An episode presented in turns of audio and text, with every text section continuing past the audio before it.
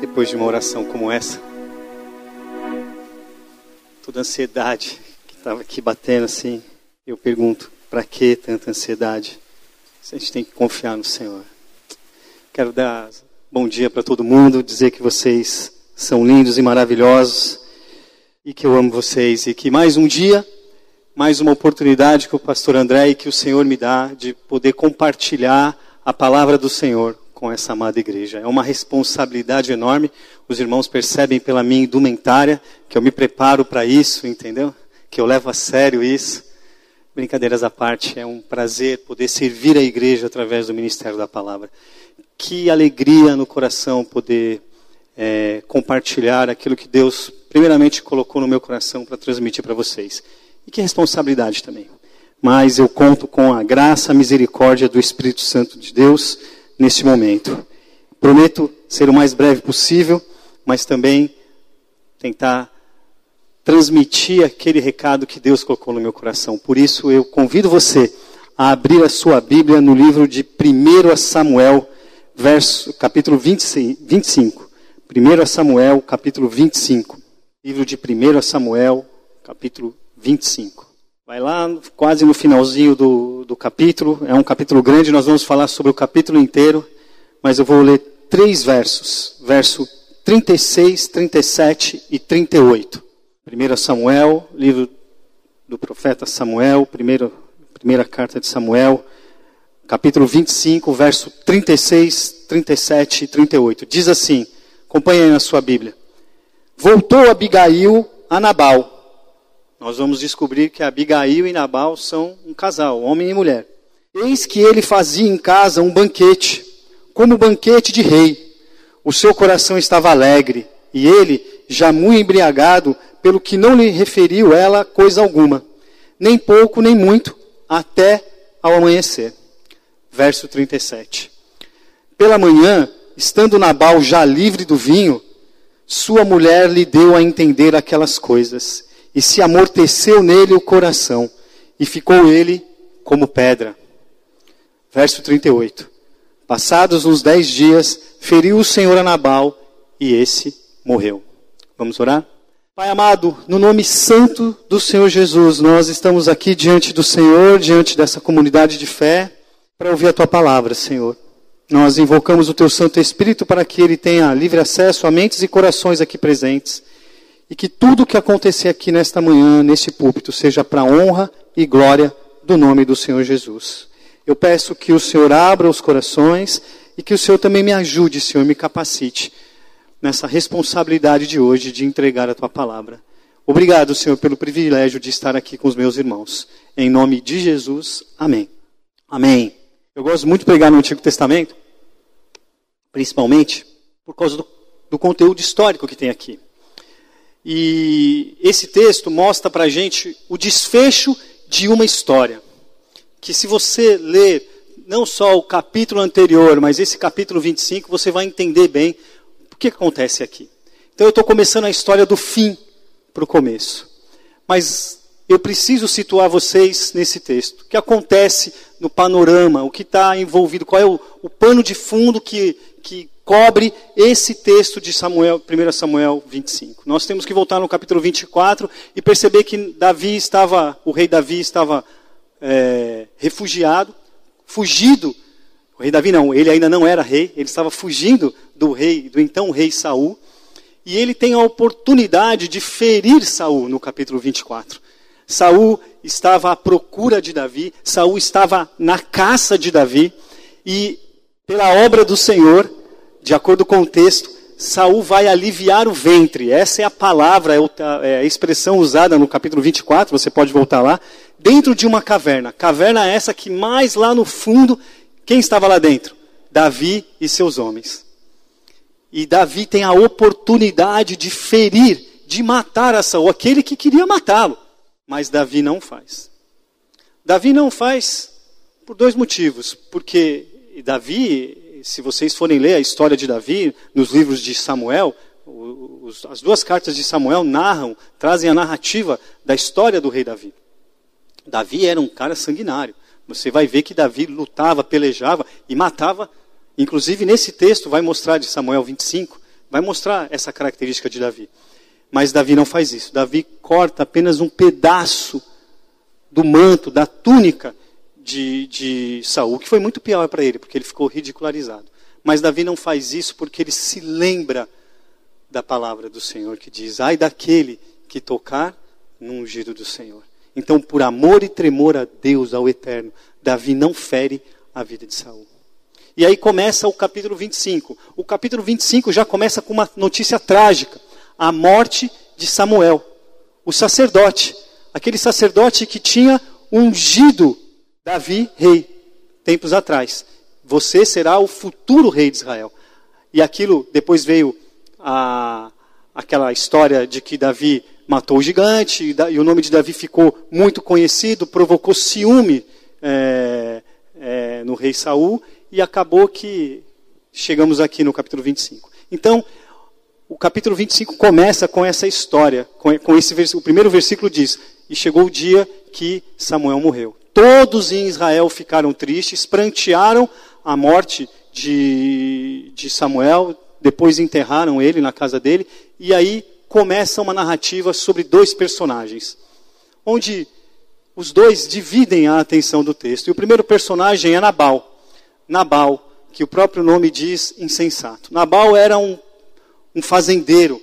E ser um fazendeiro naquela época, ser um produtor, ter essa atividade econômica, trazia um certo status. E ele era um dos maiores, se não o maior fazendeiro daquela região. Ele morava numa cidade chamada Maom, que ficava a dois quilômetros mais ou menos ali do Monte Oreb. Uma região que Davi tinha se refugiado. E o texto vai dizer isso aqui também. E ele tinha muitos, muito, muitos animais no seu rebanho. O texto vai dizer isso, lá na frente a gente vai, a gente vai perceber isso também. Então, esse era Nabal, um cara que, de maltrato, um cara que tinha uma, era casado com Abigail, que era literalmente e diametralmente oposta à personalidade dele. Nabal era um cara grosseiro. Nabal era um homem que não temia o Senhor. Nabal era um homem que confia, tinha sua confiança mais nos seus bens. Nabal era um homem arrogante e fazia questão de ser. Nabal vivia de aparência, gostava de ostentar. A gente vai ver tudo isso daqui a pouco na história de Nabal. E o texto diz que Nabal morre.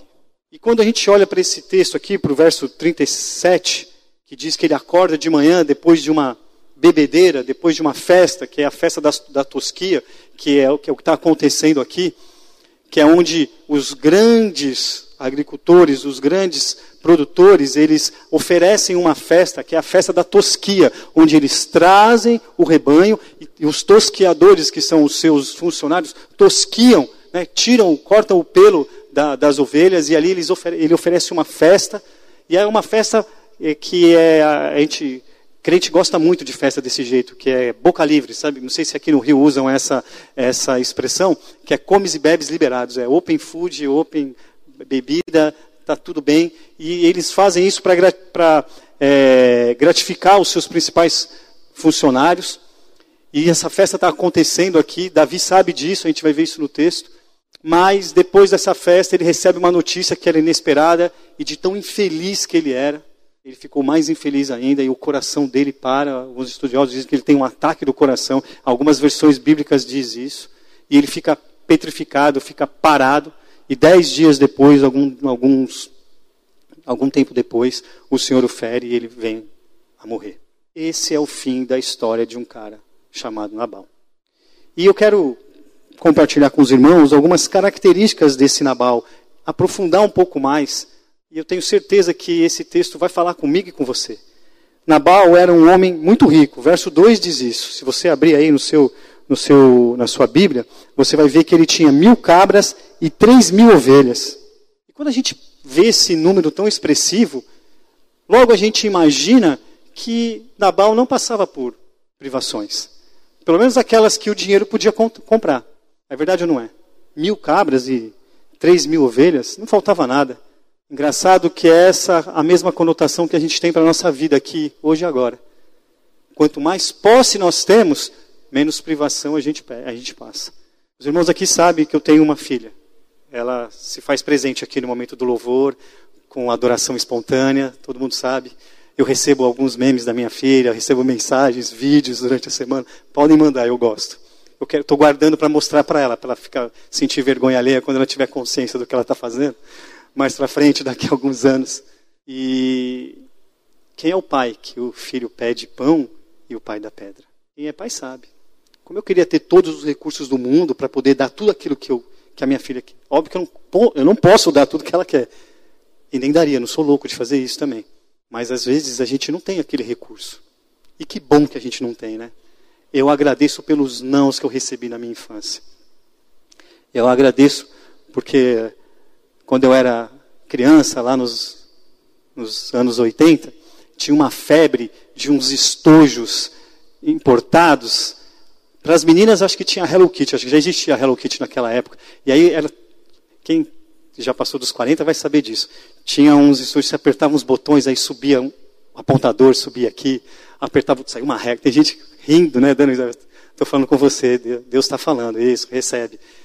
Eu não podia ter esses estúdios. Eu me lembro que o McDonald's estava chegando no Brasil, era recém-chegado, eu estudava lá pertinho da Avenida Paulista, na, onde foi o primeiro McDonald's de São Paulo, uma casinha assim, bem charmosa, até é, ainda faz parte do McDonald's, e era bem perto. E as festas da escola eram no McDonald's. O McDonald's não era, não era tão popular como era hoje. E eu me lembro que eu ia nas festas de aniversário dos meus amigos. Eu já morava longe de lá, eu morava muito longe de lá. Eu morava. A, eu estudava na Paulista, eu morava lá perto do, do autódromo de Interlagos. Quem conhece São Paulo sabe mais ou menos. Eu estava, morava lá no, quase no extremo da Zona Sul. Era dois ônibus para chegar, bastante dificuldade, graças a Deus. E aí eu me lembro que os meus amigos faziam guerra de batata frita. Eu não participava da guerra, eu ficava pulando em cima das batatas, pegando as batatas. Até hoje eu amo batata frita do McDonald's, entendeu? Mas são os recursos. Por quê? Porque nós temos essa consciência natural, consumista, influência da nossa sociedade. O dinheiro é importante aí, e às vezes a gente fala assim, parece que quem, não, quem tem dinheiro não é abençoado. Não é disso que eu estou falando. Não é disso. Estou falando que a nossa confiança nunca pode ser no dinheiro, mas sim no dono de todo ouro e toda prata, que é Jesus Cristo de Nazaré, que é o Senhor Deus. Nabal, ele era um homem rico. Ele gostava de ser rico. Porque o dinheiro trazia um pseudo poder para ele. Todos nós conhecemos gente que tem posses. E não tem problema nenhum, não é pecado ser rico. Mas que são tão humildes, são tão simples, são generosos. E não colocam, não depositam a sua confiança no Senhor. Perdão, não depositam a sua confiança no dinheiro, depositam a sua confiança em Deus. Mas, mais algumas características dele. Ele era um homem bem casado. Verso 3 diz assim: Sua esposa Abigail possuía dois atributos. Ela era bonita e era sábia. Eu vou falar de Abigail daqui a pouco, então eu vou entrar mais nesse, nesse detalhe aqui. Ele também era, era um homem agressivo. Verso 3 diz isso. Se você ler o verso 3, você vai ver. Ele era uma pessoa cruel. Nabal era uma pessoa cruel. Nabal não se importava com os outros. Nabal era arrogante. E eu fico pensando quantas vezes eu me vejo como Nabal. Às vezes não verbalizando a minha indignação, a minha raiva, a minha ira, mas aqui na minha mente, maquinando. Olha aquele, aquele irmão, olha aquela irmã e falo, meu Deus, misericórdia. Meu pensamento voa. Quantas vezes nós somos cruéis com os nossos irmãos, mas não a ponto de a gente verbalizar, mas a gente imaginar. Todos nós temos um pouco de Nabal. Mas esse era Nabal.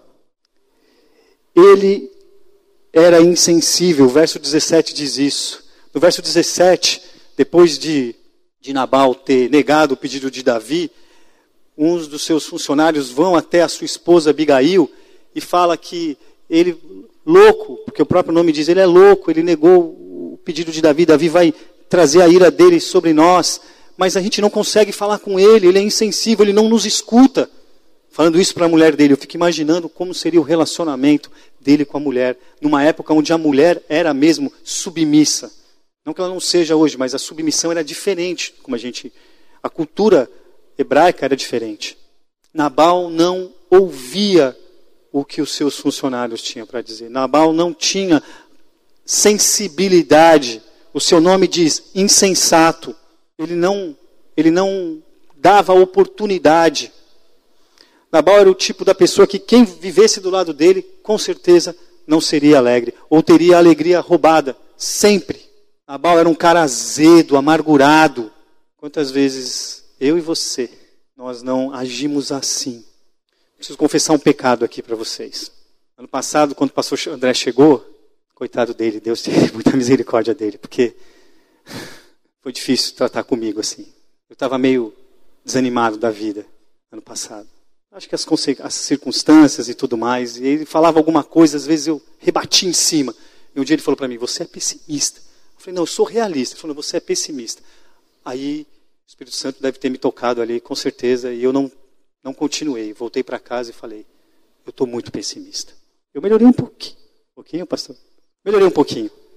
Mas muitas vezes as circunstâncias da vida nos fazem ficar assim, insensíveis. Muitas vezes as circunstâncias da vida não permitem a gente enxergar o belo.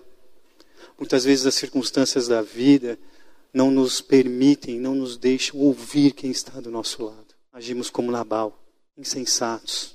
Muitas vezes as circunstâncias da vida não nos deixam desfrutar de momentos de felicidade. E a felicidade do outro incomoda a gente.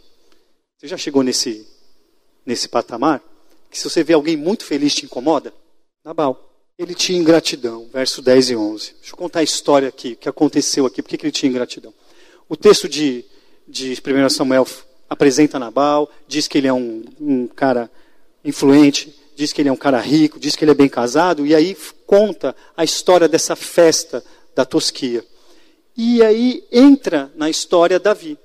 Davi fica sabendo dessa festa, porque é uma festa tradicional, e ele envia alguns homens, eles estão ali no, no deserto, perto do, norte, do Monte Oreb, refugiados ali, fugidos de Saul. Ele envia alguns homens para pedir, de forma muito educada, ele, ele dá uma orientação. Se vocês lerem o, os versos aí, vocês vão ver. Ele fala, vai lá até Nabal, diz isso, chega desejando paz. E, e os servos de Davi, os homens que estavam com ele, seguiram à risca as recomendações de Davi. Davi seria ungido rei, ele ainda não era mas a fama dele já era conhecida em todo Israel, ele não era desconhecido. E ele fala, e aí então os homens de Davi chegam para Nabal e falam: Olha, meu, meu senhor Davi pediu para vir até aqui, nós sabemos que o senhor é um homem abastado, que vai oferecer essa festa, e nós pedimos que o senhor dê algo para nós. Pensa, é uma festa que era boca livre, estava aberta para todo mundo. O que, que Nabal faz? Nabal diz assim: Quem é esse Davi? Quem ele pensa que é? Quem é esse filho de Jessé? Por que eu tenho que dar alguma coisa minha para ele? Eu não vou dar nada para ele, não. Não sou obrigado a dar nada para ninguém. Isso aqui é fruto do meu trabalho. A festa era livre. Davi poderia ter ido sem avisar. E outra, por que a ingratidão?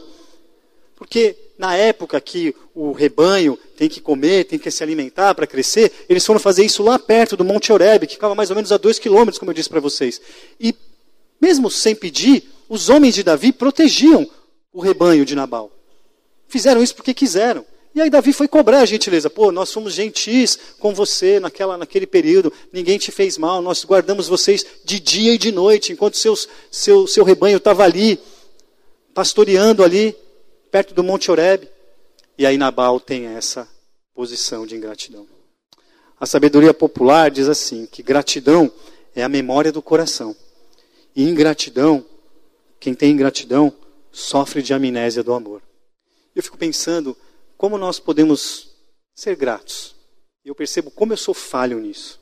Como eu peco nisso. Como eu queria ser como Angie e Ronald, que lembram de cada detalhe, posso falar muito que é do encontro de casais, mas que são pessoas que nos dão pílulas de amor, sem a gente esperar. Quem já recebeu uma mensagem carinhosa deles sabe do que eu estou falando. E muitas vezes nós perdemos a oportunidade de demonstrar nossa gratidão uns pelos outros. Muitas vezes eu sou tão focado ali no trabalho. Olá, bom dia, preciso disso de você. Você pode fazer isso por mim? Manda uma mensagem, um áudio. Quanto tempo faz que você, que você não manda uma mensagem para alguém dizendo assim: Bom dia, só quero dizer para você que eu te amo. Ou que eu orei por você hoje. Me lembro que quando eu era seminarista lá em São Paulo, eu tinha que fazer, um, já contei esse trajeto que eu fazia. Morava na zona sul de São Paulo e ia para Arujá. Todos os dias. Saía de casa às 5 horas da manhã para chegar às 8 em Arujá, porque o trânsito da Dutra era muito pesado. Marginal, Dutra, o busão parava em todos os pontos da Dutra. Eram 32 quilômetros, ele parava em todos os pontos da Dutra, até. E ainda o JV ficava lá no Mirante. Você chegava em Arujá ainda tinha mais um pouco. Tinha que subir até. Era o Mirante, era o último ponto, era o ponto final. Eu ia de ponta a ponta. Eu tinha um plano da TIM, de torpedos ilimitados. Nem tinha WhatsApp naquela época. Eu me lembro que eu criei um ministério anônimo. Só meu. Eu mandava torpedo para as pessoas. Então eu, eu, listava assim, era um torpedo básico para todo mundo assim. Era um grupo assim. Era o que o celular conseguia, aquele Nokia da minhoquinha, sabe? Acho que eu tinha aquele lá. Eu acho que era aquele naquela época. E aí eu listava lá 10 contatos. Eu mandava mensagens, pílulas. Uma vez eu mandei uma mensagem, foi a que mais deu, deu resultado.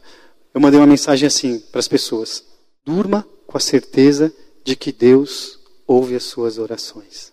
Eu recebi tanta resposta positiva e eu falei, cara, não custa nada abençoar alguém. É gratidão.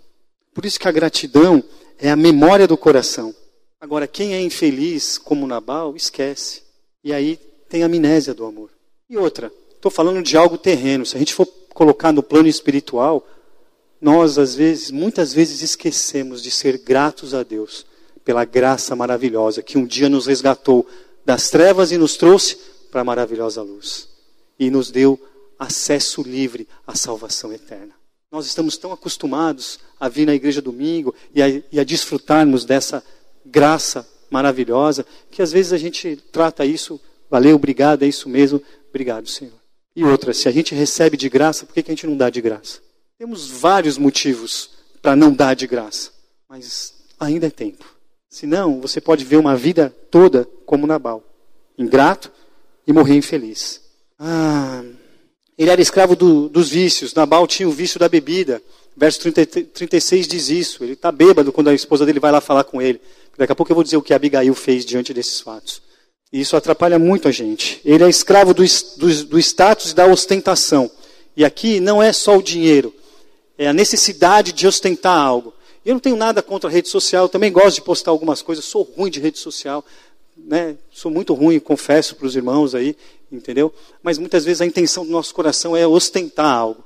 Não tem problema nenhum fazer postagem. Quem sou eu? Não quero, não quero legislar sobre o direito de ninguém aqui em postar nas redes sociais. Você posta o que você quiser. Meu alerta aqui é sobre a intenção do seu coração. Por que, que você está postando aquilo? O texto diz que Nabal você pode ler no texto, verso 36, dá uma, uma festa como de um rei. Como de um rei. Ele já era um fazendeiro rico, ele podia dar uma big festa, mas não. Ele gosta de ostentar, ele, ele é escravo do, do, do status. Ele é um cara influente, ele tem poder. E muitas vezes a gente corre atrás do status. É verdade ou não é? É a glória, é o poder. Como isso é importante para a gente. Não é reconhecimento, hein? É diferente. É outro pecado isso. Querer reconhecimento sempre. É querer a glória, querer o status. É dizer que nós estamos fazendo. Nós, é colocar a nossa importância naquilo que a gente faz e não naquilo que nós somos diante de Deus. E aí a gente acaba passando à frente e ostentando. Nabal fazia isso. Nabal deu uma festa como de um rei. Ou seja, talvez até mais do que ele pudesse dar. Gastou mais do que ele poderia gastar ou pretendia gastar, mas o status era importante. E por fim, sobre Nabal, ele desprezava a fé no Deus Todo-Poderoso. Isso está implícito no texto. Embora ele fosse da descendência de Caleb, lá no início, vai dizer que Nabal é da descendência de Caleb. Ele não tem nada de Caleb. Caleb era um cara que honrava ao Senhor, que era temente ao Senhor. Nabal nunca foi. Tanto não foi que desprezou e menosprezou Davi, colocando a sua própria vida e a vida da sua família de todos os seus descendentes em risco. E deixa eu falar uma coisa para vocês: não dá para ser feliz longe do Senhor. Não dá. E eu creio que isso é um privilégio da nossa parte, que conhecemos a verdade, que sabemos aonde mora a verdadeira felicidade. Tem um salmo que diz: A alegria do Senhor é a nossa força. A Bíblia nos garante, tem promessas que diz que nós em Cristo e com Deus nós seremos felizes nosso coração precisa se aquietar. A primeira frase, uma das primeiras frases que o pastor André orou aqui nesta manhã foi: aquieta o nosso coração. Muitas vezes nós estamos buscando a felicidade onde ela não está. Muitas vezes nós queremos saciar a nossa alma em coisas, eu não gosto dessa palavra, mas em coisas que não vai trazer saciedade. Pode trazer um prazer momentâneo, mas a verdadeira felicidade só encontra aquele que está próximo do Senhor. E olhando para esse para esse personagem, eu quero fazer duas advertências para vocês. A primeira é assim: não viva a vida pensando ser feliz somente nessa terra, nessa vida. Deixa eu falar uma coisa para vocês. A Bíblia diz que nós somos passageiros nesse período. E a gente quer ter uma vida inteira, quer fazer tudo nessa vida. Falar 15 línguas, conhecer 99 países. O que mais? Todo mundo deve ter o seu checklist, né? Fiz isso, fiz isso. Mas a gente quer fazer tudo isso nessa vida. Deixa eu falar uma coisa para vocês. Às vezes não dá tempo, não. Porque essa vida é curta. A gente quer aproveitar todos os momentos e a gente baseia a nossa felicidade nesse curto espaço de tempo. Isso mostra, sabe o quê? Que nós somos insensatos, que nós não somos sábios e que nós nos esquecemos que a alegria perene vai vir quando? Depois. Imagine aqui comigo, meus irmãos, uma corda sem fim. Preciso que vocês imaginem. E que nesse pedaço aqui de corda, desse tamanho aqui, representasse apenas a vida que a gente passa aqui. A expectativa de vida, as estatísticas dizem que está em torno de 75 a 85 anos. Tem gente que passa desse tempo. Glória a Deus. Mas quem passa está cansado depois de passar dos 85. Pode ter certeza. Mas essa é a vida. E a gente tem uma infinidade do pedaço da corda para viver. A gente quer viver tudo aqui, ó, tudo aqui. E muitas vezes tudo que a gente quer viver aqui nesse curto espaço de tempo que representa a nossa vida nessa terra, a qual nós somos, nós somos apenas passageiros, não está de acordo com a vontade do Senhor para a nossa vida. Muitas vezes nós acabamos negociando quem nós somos e principalmente a nossa fé para aproveitar tudo isso. E pelo amor de Deus, eu não estou aqui condenando ninguém, não quero que ninguém saia daqui com peso. Muito pelo contrário, eu quero fazer você refletir. Deixa eu falar uma coisa para vocês. O mesmo desejo que vocês têm de serem felizes a todo, a todo custo, nesse curto espaço de tempo, eu também tenho. Tenho os meus sonhos, meus anseios. Isso não é privilégio de ninguém, é nosso. Faz parte da nossa natureza. Mas graças ao Senhor Jesus que nós temos a Bíblia, que nós temos a palavra de Deus, que, ela nos, que ela nos ensina, ela, ela nos admoesta, ela, ela nos alerta. E nós, e nós podemos aprender com uma história como a de Nabal e Abigail. Não saia daqui achando que você está fazendo tudo errado. Saia daqui pensativo e perguntando para Deus se o que você tem feito agrada ao Senhor. E é isso que Ele quer que você faça. E não se esqueça que a eternidade nos espera. Alegria constante, perene, ninguém de mau humor, não vai ter. Ninguém arrogante, não vai ter. O corpo glorificado passa por isso também. Nós viveremos a perfeição do relacionamento com Deus. Não vai ter mais aquela. Não vai ter mais chefe reclamando, não vai ter mais prazo para entrega, não vai ter mais o que pensar no dia de amanhã, não vai ter ansiedade, não vai ter medo, vai ter alegria, alegria do Senhor. Mas aí entra em cena, perdão, essa é a primeira, a primeira advertência. Não viva essa vida pensando ser feliz somente nessa terra, nessa vida. E a segunda é: não se esqueça que a felicidade mora no caminho e não no final.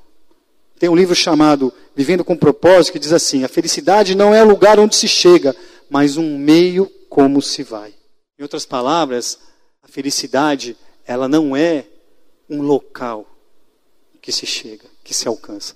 A felicidade é uma palavra, é uma pessoa, Jesus Cristo de Nazaré. Tem uma historinha que diz assim: é de um poeta. A felicidade é uma árvore de dourados pomos nós nunca a pomos onde nós estamos. É verdade ou não é? Já percebeu como a nossa felicidade está baseada em algo que está por vir? Subjetivo? Que nunca está aqui hoje e agora? Tem uma brincadeira com o pastor André. Está tudo bem? Tudo é muita coisa. Mas se nós cremos que o Senhor Jesus nos dá o melhor presente, que hoje é o melhor, nós estamos vendo o melhor de Deus hoje nesse momento, aqui e agora, você está no melhor lugar onde você poderia estar, então significa que a árvore da nossa felicidade tem que estar plantada aqui. Porque a raiz dessa árvore, quem é? Jesus Cristo Nazaré. Me lembro de Salmo 1. Porque é como árvore plantada junto a ribeiros de água, cujo seu fruto não cai, não murcha. Esse ribeiro é quem? Jesus, que nutre essa árvore e essa árvore sempre está firme. Nós temos que aprender a lidar com uma palavra chamada contentamento, irmãos. Não está bom, mas tudo bem. Não é baixar a cabeça e não correr atrás. Não, não é isso. É buscar em Deus esse contentamento. Que o nosso contentamento, lógico, é importante a gente ser aceito, é importante a gente ser amado, é importante a gente ser feliz, ser feliz, termos as nossas conquistas, as nossas realizações, é importante, mas tudo isso é passageiro. O mais importante de tudo isso é o contentamento em Cristo. Porque Jesus, quando ensina, lembra quando Jesus ensina os discípulos a orarem, ele fala: pão nosso de cada dia nos dá hoje. Perdoa as nossas dívidas, assim como nós perdoamos os nossos devedores. Nós temos que aprender que a felicidade está no caminho, que nesse caminho, nessa vida que a gente está transitando aqui, nós estamos felizes. Eu falo da minha filha, mas eu fico muito feliz quando eu vejo minha filha correndo e pulando para cá. Eu agradeço a Deus e falo, graças a Deus ela tem saúde para isso. Semana passada ela ficou uma, duas noites inteiras sem dormir. Quer dizer, quem ficou fui eu e a Tarsila. Ela dormia de qualquer. No outro dia estava acelerada. Mas o coração fica como? Com a criança com crise alérgica. A gente lá colocando a mão no peito para ver se não estava com esforço para respirar. E vendo ela correr aqui, sem se cansar, à noite eu que lute com a Tarsila, né? Mas é motivo de agradecer ao Senhor. As misericórdias do Senhor se renovam a cada manhã. Eu tenho a esperança de que o melhor de Deus está por vir. Eu vou crer nisso. Eu vou tomar para mim isso. E vou tornar isso uma verdade absoluta na minha vida. Independente das circunstâncias. Ah, mas eu queria. Tudo bem. Ah, mas tinha que ser assim. Tudo bem. Mas aquilo me irrita. Amém. Me irrita também. Eu também sou irritadinho. Não é só você. Eu também tenho dias que eu acordo e nem eu me suporto. Eu não consigo ouvir a minha própria voz.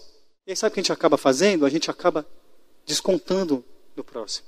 Mas MV, muitas lutas, doenças, dificuldades. Cara, não vou aguentar. Eu sei. E aí a gente tem esperança na palavra também, porque a palavra de Deus diz assim: Vinde a mim todos que estão cansados e sobrecarregados, que eu vos aliviarei. É por isso que nós somos uma igreja. A gente tem que aprender a compartilhar mais, uns com os outros, porque a gente divide as cargas. E não é que o outro vai resolver o seu problema, mas vai orar por você, vai dividir, vai te abraçar, vai te acolher. Isso é felicidade. É saber que além da sua família de sangue, você tem uma família de fé, a qual você pode contar. É saber que quando você ora toda noite, onde o travesseiro é testemunha das suas lágrimas, e você sabe que você está colocando ali, depositando ali a sua oração, tem um Deus que reclina os ouvidos se isso não é motivo para a gente ser feliz, meus irmãos e minhas irmãs, eu preciso aprender a ser mais feliz. Eu preciso aprender a ser mais feliz. Mas aí, então essa é a história de Nabal. Nabal, morreu triste, desanimado e infeliz. Na busca pela felicidade, ele encontrou a infelicidade. E aí entra uma outra personagem na história, Abigail. Tenho, tenho que correr aqui. Abigail era uma mulher formosa, verso 2. Deixa eu falar um negócio para vocês. A Bíblia, a, a, gramática hebraica, ela não possui o recurso do superlativo.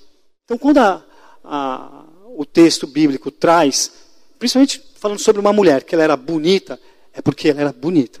Ela era muito bonita. Porque não tem bonitíssima, lindíssima no, na gramática hebraica. A Abigail era bonita. E Nabal não reconhecia isso. Ou melhor, o texto não mostra, não dá indícios de que ele, talvez pelo fato dele ostentar, só o fato de querer ter um troféuzinho, uma mulher bonita, mas ele não valorizava isso. E ela era uma mulher bonita. Outra característica dela, ela era uma mulher sábia. No verso 23, abre aí, verso 23. Quero ler esse verso com vocês.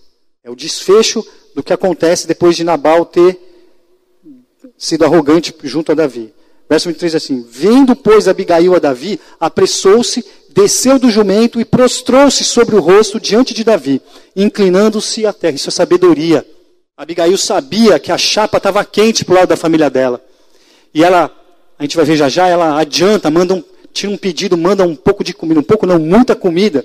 Lá para um pouco, em alguns versículos acima ela vai mostrar. E ela vai ao encontro de Davi. Olha só, num contexto onde a mulher não tinha voz onde a mulher era invisível. Ela vai ao encontro daquele que seria o futuro rei de Israel. E quando ela se depara, porque eles se encontram no meio do caminho, o texto diz, porque Davi está vindo para matar Nabal e toda a sua família, inclusive ela. O que, que ela faz? Ela desce do jumento e ela se prostra diante de um cara que ainda seria rei. Sabedoria. Sabe o que a sabedoria faz com a gente? Ela nos torna mais humildes. No verso 18, vocês podem ver, ela providencia um ela cata. Isso ela faz antes de se prostrar a Davi. No verso 18 diz assim: mulher que entende de, das atividades. Olha só. Então, Abigail tomou a toda pressa duzentos pães, dois odres de vinho, cinco ovelhas preparadas, cinco medidas de trigo tostado, cem cachos de passas e duzentas passas de figos e o pôs sobre os jumentos. E disse aos seus moços, verso 19, Ide adiante de mim, pois vos seguirei de perto. Porém, nada disse ao seu marido Nabal. Ele sabia que ele estava intertido com a festa, que o coração dele estava ali. E ela foi ao encontro de Davi para tentar resolver essa situação, porque ela sabia qual seria o desfecho disso. Abigail era uma mulher sábia, e quando o texto diz, como ele disse lá no começo, que ela era uma, uma mulher bonita e sábia, está aqui, ela era sábia, ela sabia o que podia acontecer e resolveu, e foi resolver. A sabedoria nos traz proatividade. A sabedoria não nos, não nos faz terceirizar o problema. Já viu gente que terceiriza o problema? Terceiriza o problema. Engenheiro de obra pronta. Ouvi isso do ex-ministro Mandetta uma vez, numa entrevista que ele deu. A gente é tudo isso. Engenheiro de obra pronta. A gente vê um problema e fala: pô, precisa resolver, hein? Você viu que está ali, não sei o que lá? Pô, você viu que está errado? Vai lá você resolve. Vai você resolve. A gente adora criticar, a gente adora apontar. Abigail era sábia, ela viu o problema, ela, ela juntou o que não ia fazer falta para Nabal. Ó, oh, pega tudo isso aqui, pegou lá 200 não sei o que lá, e manda, manda na minha frente. E foi junto e falou: não fala nada para Nabal, depois eu resolvo. Ela assume o risco, ela chama para ela. Gente, vocês conseguem entender isso? Ela chama para ela um problema que era do marido dela, mas que ia respingar nela de alguma forma, na família dela, porque Davi prometeu que nenhum descendente do sexo masculino ficaria vivo na manhã seguinte. Ele estava descendo do Monte Camelo para ir até Maom para matar Nabal e todos os descendentes da família dele. É isso que a sabedoria faz. Ela resolve. E ela era uma mulher temente ao Senhor. Isso está implícito na forma como ela tratou essa situação, na forma como ela trouxe a verdade até Davi, na forma como ela abordou Davi, na forma como ela resolveu esse problema. E lá no final do capítulo vocês vão ver o que vai acontecer com ela. E para a gente refletir e já caminhar para o final. Os sábios evitam o mal, independente do preço a ser pago. Abigail pede desculpa, verso 25. Ela pede desculpa para Davi. Davi, desculpa, rei. Ela, Senhor, eu te peço desculpa, porque eu não vi o que o meu marido fez. Me desculpa. A gente está lendo provérbios com os adolescentes. Toda sexta-feira célula de provérbios. E aí eu tenho aprendido muito lendo provérbios. E numa dessas células, Provérbios 3 diz assim: Não seja o sábio aos seus próprios olhos, tema o Senhor e evita e evite o mal. Quando ela vai até Davi para pedir desculpa, ela tá o objetivo dela é algo maior. Ela queria evitar o mal que estava por vir. Porque a ira de Davi foi acesa quando os homens que ele mandou lá ir ao encontro de Nabal voltaram e disseram para ele: Olha só, Nabal fez pouco caso do Senhor. Nabal diz que nem sabe quem você é. Quem é esse Davi? Eles foram fiéis também em tudo que Nabal falou. E aquilo acendeu a ira de Davi. Lembra que eu falei que Davi era um sanguinário? Davi, ele matava mesmo. Porque essa era a lei de Italião, que a gente já conversou aqui várias vezes. Olho por olho, dente por dente. Davi se sentiu ofendido. Como é, quem, como é que ele pode ousar se, me ofender? Davi era um cara bruto. Nabal era insensato e Davi era bruto para isso. Então eu vou lá e eu tomo tudo que é dele, já que ele não quer me dar, já que ele está desse jeito. Então, a, a intervenção de, de Abigail foi cirúrgica para evitar o mal. E aí eu preciso trazer isso para uma reflexão pessoal para nós. Você é o tipo daquela pessoa que quando. Come, lembra da quinta série, quando começa a briga, que aí você fala, quem gospe aqui primeiro, quem for, né? Fala, sua mãe não é homem, né? Você fica agitando o famoso isqueirinho, né? Quer ver o circo pegar fogo. Ou simplesmente se omite. Ah, não, isso não é comigo. Isso não é coisa de crente, eu não vou me meter, eu não vou evitar o mal. Deixa que eles se matem aí. Estou dizendo para você se meter na vida dos outros, não, não é isso. É ser sábio o suficiente para evitar o mal, uma tragédia maior. Abigail fez isso para a gente refletir também. A verdadeira sabedoria vem do Senhor. Provérbios, fruto dos, das células adolescentes, diz assim: Porque o Senhor é o que dá sabedoria, da sua boca é que sai o conhecimento e o entendimento. No verso 31, Abigail chama a atenção. Olha que, olha que ousadia tão sábia que essa mulher era. Não tinha essa naquela época de uma mulher se dirigir a um homem, era muito difícil isso. Ela estava quebrando paradigmas, mas ela conhecia o Senhor, ela temia o Senhor, e ela sabia, ela estava certa do que ela ia fazer. Ela foi a Davi e falou assim: Senhor, não é necessário que você manche suas mãos com, com esse tipo de sangue. Vai ser uma carnificina, vai ter morte e derramamento de sangue. Não faça isso. Você, em breve, você será o futuro rei de Israel. Não tenha esse sangue nas tuas mãos. Davi, perdão, Abigail traz lucidez para Davi. Lucidez. Evitando que ele cometesse algo que ele poderia fazer. Não vou dizer que ele estava no direito de fazer, mas dentro do contexto era algo natural de se acontecer. E Abigail fala para ele: Senhor, você vai ser ungido rei de Israel. Não precisa ter esse sangue nas mãos. Esquece Nabal, ele é um tolo, um insensato, um arrogante, que não conhece, que não é temente ao Senhor. E Davi era um homem temente ao Senhor. Se você lê a história de Davi, se você lê os versículos anteriores, você vai perceber que Davi consulta ao Senhor e o Senhor fala com ele. Davi fala: Deus, Senhor, é para eu ir contra aquela cidade, mas eles estão num número maior que, a, que o nosso. E aí o Senhor fala: Vai que eu vou entregar nas tuas mãos. E Davi vai na força do Senhor e ganha as pelejas. Quando Davi ouve Abigail falar, o Senhor fala com ele, o Senhor traz lucidez para a mente dele. E ele exalta isso logo depois em Abigail. Ele fala, por sua causa, não vou ferir a vida de Nabal. Você foi sábia. Ele diz isso no texto.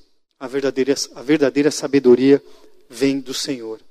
E por fim, para a gente refletir, a beleza que salva o dia. O belo aqui, representado pela pessoa de Abigail, detentora não só de uma beleza física, mas principalmente de uma beleza espiritual. Essa beleza é a beleza que dá a outra face, que se humilha, que busca a paz, que assume a responsabilidade. A atitude de Abigail evitou um banho de sangue, o embate entre a insensatez de Nabal e a brutalidade de Davi. Abigail venceu a luta do mal com o bem, evitando o avanço da marcha do mal. Que mulher inspiradora para mim e para você. Eu me lembro daquele texto de Jesus que ele diz assim, no Sermão do Monte: Bem-aventurado os pacificadores. Quantas oportunidades eu e você nós estamos perdendo de sermos pacificadores. Pacificadores, em primeiro lugar, na nossa casa. É difícil. Conviver com outra pessoa é muito difícil. O casamento é um dos maiores desafios modernos umas coisas espirituais que acontecem lá em casa. Às vezes a terceira vem falar alguma coisa, eu quero falar, mas eu não falo. Aí eu fico, ah, ainda bem que eu não falei. Aí depois eu falo, cara, não falei, estou melhorando. Aí Deus me lembra, ai bobo, eu é que te dou essa força. É só no poder do Espírito.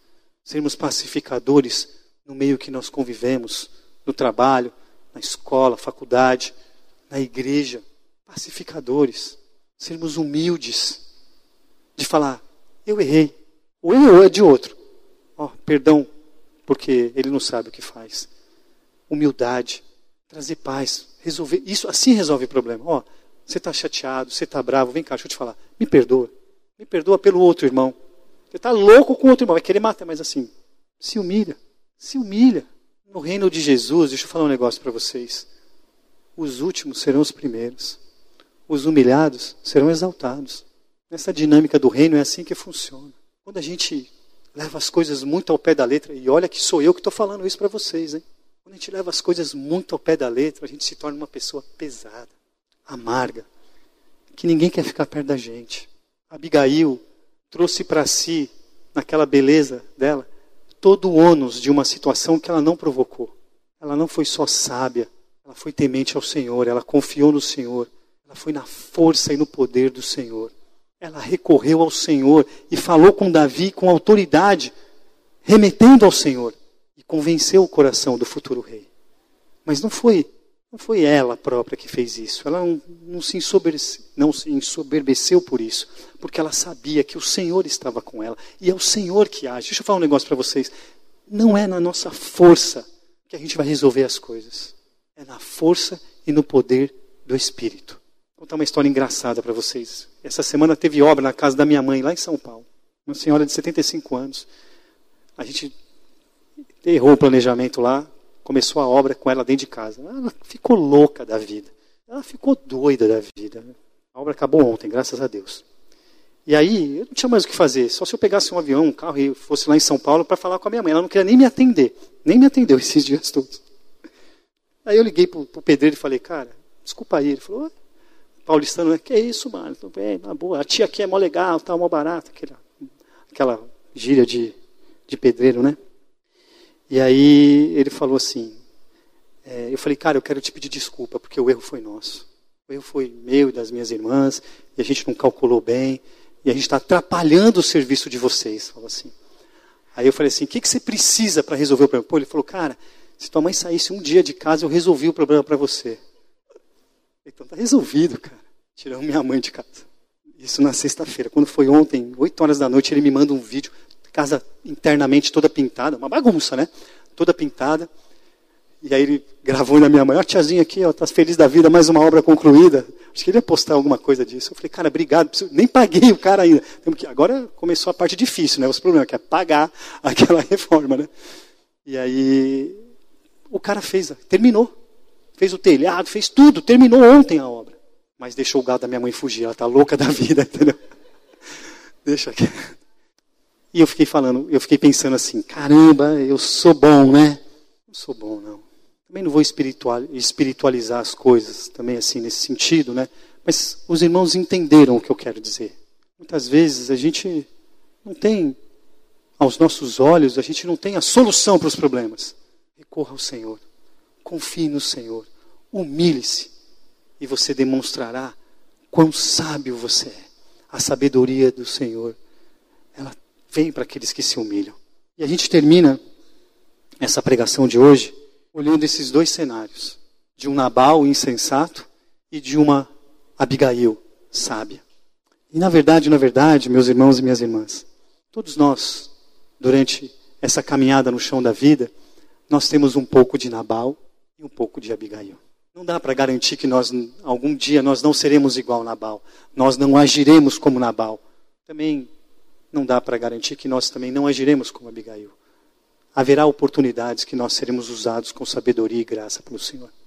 E o que a gente tira de tudo isso é o seguinte: para não ser como Nabal e para ser como Abigail, nós precisamos e carecemos da graça, do amor e da misericórdia do Senhor Jesus Cristo. Porque é Ele que nos capacita, é Ele que vai à nossa frente. E a gente tem uma certeza nessa história que lá no final nós seremos felizes ao lado de Jesus. Sabe como é que termina a história? Nabal morre, Davi dá glórias a Deus, porque Nabal morreu, ele usa glórias ao Senhor, ele fala isso. E aí Davi, por ser um costume da época, ele manda os seus homens até Abigail e diz que ele quer que ela se torne esposa dele. Abigail, Davi traz Abigail para sua casa junto com mais cinco criadas e Abigail dá o segundo filho homem a Davi. O texto termina de Samuel 25 com Abigail se tornando esposa do futuro rei de Israel. Ou seja, ela perde o marido, mas Deus não a desampara. Um outro homem vem e a toma como esposa. Cuidado do Senhor. Abigail, que significa a alegria do Pai. Que Deus nos abençoe nessa caminhada que Deus nos, não nos permita vivermos como Nabal, mas sim de forma como Abigail viveu, de forma sábia, que se humilha, que paga o preço, que resolve a situação. Mas isso só vai acontecer na força e no poder e no amor do Senhor Jesus Cristo. Amém? Quero que você abaixe sua cabeça para a gente orar. Senhor Jesus, nesta manhã nós abrimos a tua palavra refletimos sobre um texto que mostra duas realidades opostas, Senhor: Nabal e Abigail, Senhor. E a gente pôde perceber, Senhor, como nós, muitas vezes, na nossa caminhada, na nossa vida cotidiana, nós agimos de forma insensata, louca, tola, como Nabal agiu aqui nesse texto. Por outro lado, nós temos a inspiração de uma mulher sábia sábia, porque quem traz essa sabedoria é o Senhor. É do Senhor que vem essa sabedoria. Esse é o nosso desejo. nosso desejo de não. Nós sabemos que é difícil acertar sempre, porque somos seres humanos falhos, fruto do pecado, de uma natureza pecaminosa, de uma natureza, de uma natureza que é inclinada a fazer o mal. Por isso nós carecemos da tua graça, do teu amor, da tua misericórdia, porque sem ti nada somos. Não é a sabedoria humana que nos vai, vai, nos vai trazer a felicidade, nos vai, vai nos fazer pessoas melhores, mais parecidas com o Senhor. Muito pelo contrário, é uma sabedoria que vem do alto, e para isso é necessário que a gente busque ao Senhor em todo o tempo. Senhor, que o exemplo de Abigail sirva para nós, Senhor, não só hoje, mas amanhã, segunda-feira, na terça, na quarta e assim por diante, nos dias que virão, Senhor. Que a gente não tenha medo de pagar o preço, não só o preço, o valor material das coisas, mas o preço espiritual também. Põe em nós um coração humilde temeroso ao Senhor, como era o de Abigail. Põe, põe em nós, Senhor, uma atitude humilde, não arrogante como a de, de Nabal, Senhor. Não insensata como a dele, Senhor. Em nome de Jesus. Tem misericórdia de nós, Senhor. Tem misericórdia de mim, Senhor. Como é difícil, Senhor, a gente transformar em atitude tudo isso que a gente fala, Deus. Nos ajuda, Senhor. Nós só conseguiremos porque, primeiro, por seu intermédio e também porque nós temos o exemplo de Jesus Cristo, que caminhou nessa terra, Senhor, não pecou, foi humilde, foi servo, não pleiteou nada, não ostentou nada. Então, porque nós temos o exemplo de Jesus Cristo, é que nós temos a esperança que através da Sua graça, Senhor, nós nós seremos assim também, até que chegue o dia, Deus, que nós atravessaremos o Jordão, Senhor, e nós estaremos com o Senhor. E lá não vai haver mais choro, mais dor, não vai haver nada, porque nós estaremos vivendo a plenitude com o Senhor. E que até lá, Deus, o Senhor nos abençoe. Que até lá o Senhor nos ensine, Senhor, e que sejamos humildes de receber a redenção do Senhor. Deus nos leve em paz e segurança para os nossos lares agora. Nós oramos em nome de Jesus.